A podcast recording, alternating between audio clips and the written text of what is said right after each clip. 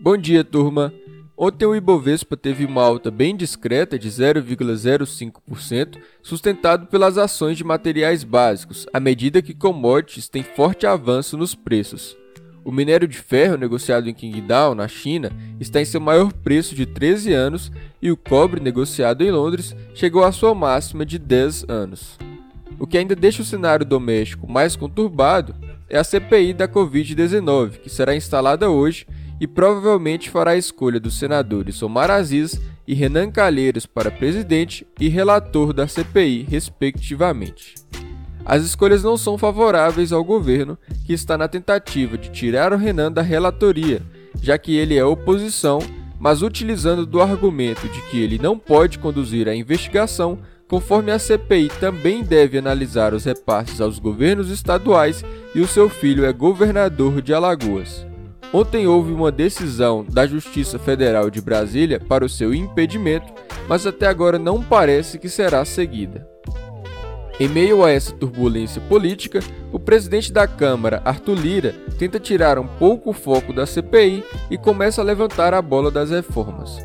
Como disse por aqui ontem, ele tuitou no final de semana que o texto da reforma tributária deve ser divulgada na segunda-feira que vem, no dia 3 de maio.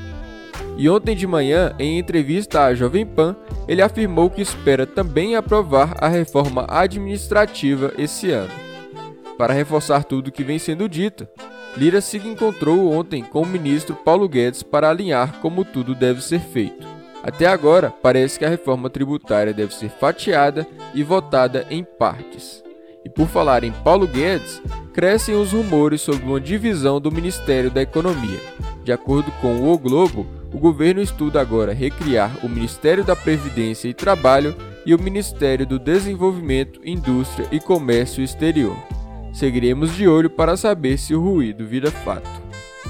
Na parte corporativa, ontem a Vale divulgou seu resultado e apresentou um lucro de 5,5 bilhões de dólares, em linha com a expectativa do mercado. Mas a grande notícia do dia foi a fusão do grupo Soma, dono de marcas como Farm e Animale, com a Hering. Lembrando que algumas semanas atrás a Hering havia recusado uma proposta de fusão da Arezo. Já a proposta que foi feita pela Soma é quase 100% superior, no valor de 5,1 bilhões de reais. Na percepção do mercado, o negócio saiu caro.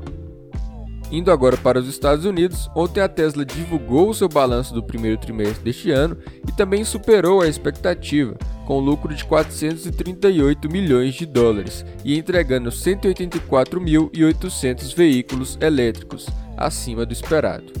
De interessante, a companhia divulgou ter vendido parte do 1,5 bilhão de dólares de bitcoins adquiridos em fevereiro e embolsado um lucro de 101 milhões de dólares com a criptomoeda.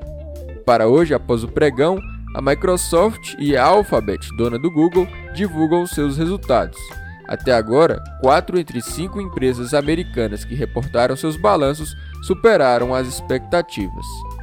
Nos índices acionários, ontem o S&P 500 e o Nasdaq renovaram recordes com essa expectativa positiva pelos resultados das empresas de tecnologia, enquanto o Dow Jones, que é composto mais por empresas de valor, acabou recuando.